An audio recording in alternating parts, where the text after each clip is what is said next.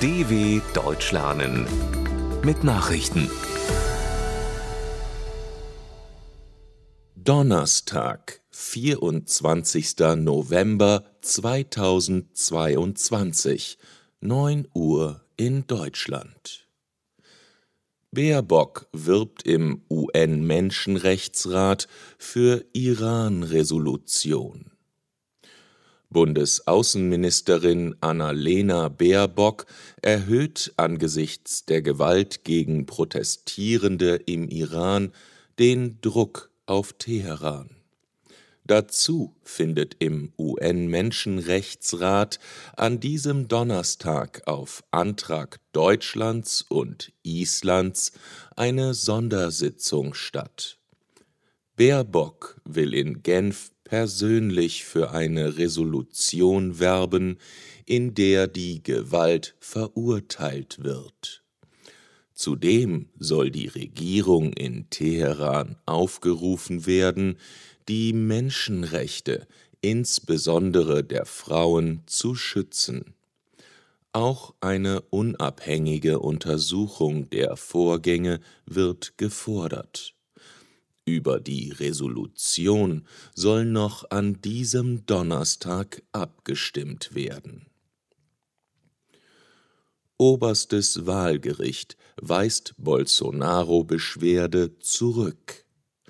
Der Vorsitzende des brasilianischen Wahlgerichts, Alexandre de Moraes, hat nach Angaben der Behörde eine Klage der Partei von Präsident Jair Bolsonaro gegen die Stichwahl im Oktober abgewiesen, die der Amtsinhaber knapp verloren hatte. Die Moraes, der auch Richter am obersten Gerichtshof ist, verhängte außerdem eine Geldstrafe in Höhe von 22,9 Millionen Reais, umgerechnet 4,1 Millionen Euro gegen die Parteien von Bolsonaros Koalition wegen böswilliger Rechtsstreitigkeiten, wie es in dem Gerichtsdokument heißt. US-Justizministerium will Ex-Vizepräsident Pence befragen. Das US-Justizministerium will laut Medienberichten im Zuge der Untersuchung zur Erstürmung des US-Kapitols am 6. Januar 2021 den ehemaligen Vizepräsidenten Mike Pence befragen.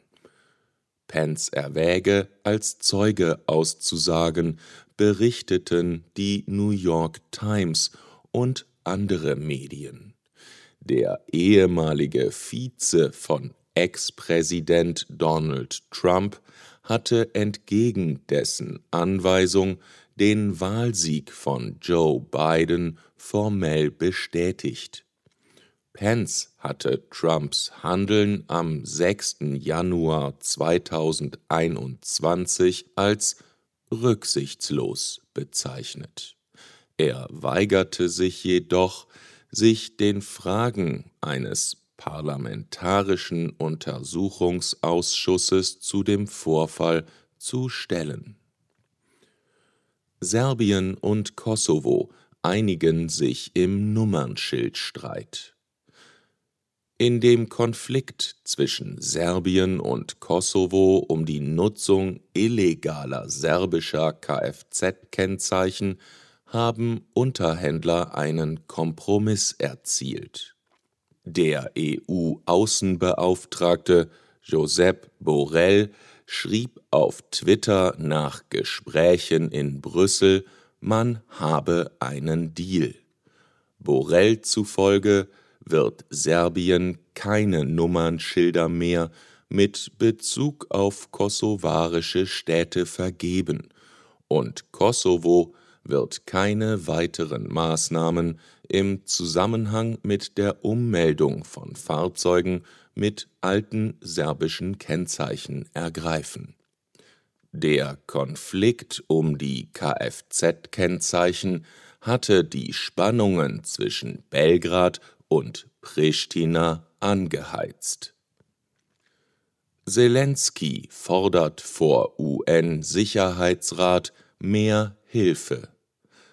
Der ukrainische Präsident Volodymyr Zelensky hat die russischen Luftangriffe auf das Stromnetz seines Landes bei einer Dringlichkeitssitzung des UN-Sicherheitsrats als Verbrechen gegen die Menschlichkeit verurteilt. Die internationale Staatengemeinschaft müsse darauf eine entschlossene Antwort geben. Nach dem russischen Beschuss war am Mittwoch die Wasser- und Stromversorgung in Kiew ausgefallen. Auch in anderen Teilen des Landes gab es nach Angaben der ukrainischen Behörden Blackouts, selbst die benachbarte Republik Moldau war betroffen. China meldet Rekordanstieg bei Corona-Fällen. China hat einen Rekordanstieg bei den Corona-Fällen gemeldet. Wie die Gesundheitsbehörden mitteilten, wurden am Mittwoch 31.444 Neuinfektionen erfasst, so viele wie noch nie seit Pandemiebeginn vor fast drei Jahren. Zudem wurde ein weiterer Todesfall gemeldet, wodurch sich die offizielle Zahl der Corona-Toten in China auf 5232 erhöht. Die Volksrepublik ist der letzte große Staat, der eine strenge Null-Covid-Politik verfolgt. Selbst kleine Corona-Ausbrüche können zu Lockdowns bis hin zur Abriegelung ganzer Städte und zu Betriebsschließungen führen, was die Wirtschaft und den Alltag der Menschen massiv belastet. Soweit die Meldungen vom 24.11.2022. dw.com/langsame Nachrichten